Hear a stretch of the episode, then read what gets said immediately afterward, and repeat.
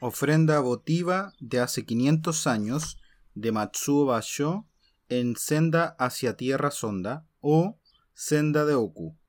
Edición Poesía Hiperión.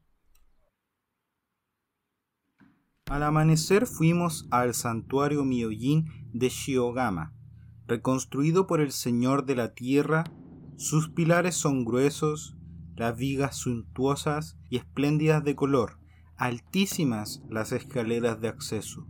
El sol de la mañana iluminaba la balustrada pintada de vermellón.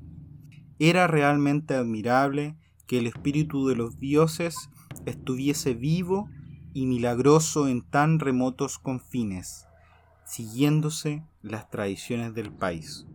Frente al santuario hay un viejo farol magnífico, en cuya portezuela de hierro está escrito Ofrenda de Izumi Saburo, año tercero de la era Bunjin.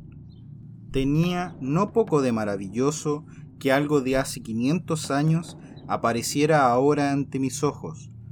Fue él un guerrero valiente y leal.